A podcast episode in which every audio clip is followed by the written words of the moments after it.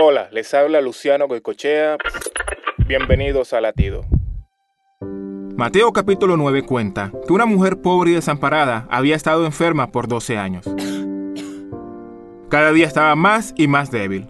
Cuando supo que Jesús estaba en medio de la multitud, fue movida en lo más profundo de su ser. Pues pensaba, si alcanzo a tocar tan solo su manto, me sanaré. Al escuchar a Jesús hablar, vino por detrás entre la multitud y tocó su manto. Y al instante sintió en su cuerpo que estaba sana.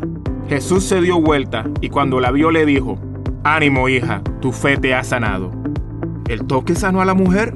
El toque solo fue la demostración de una fe viva en acción.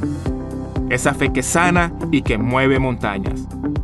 ¿Qué tan grande es tu fe? Latido les llega a través del ejército de salvación.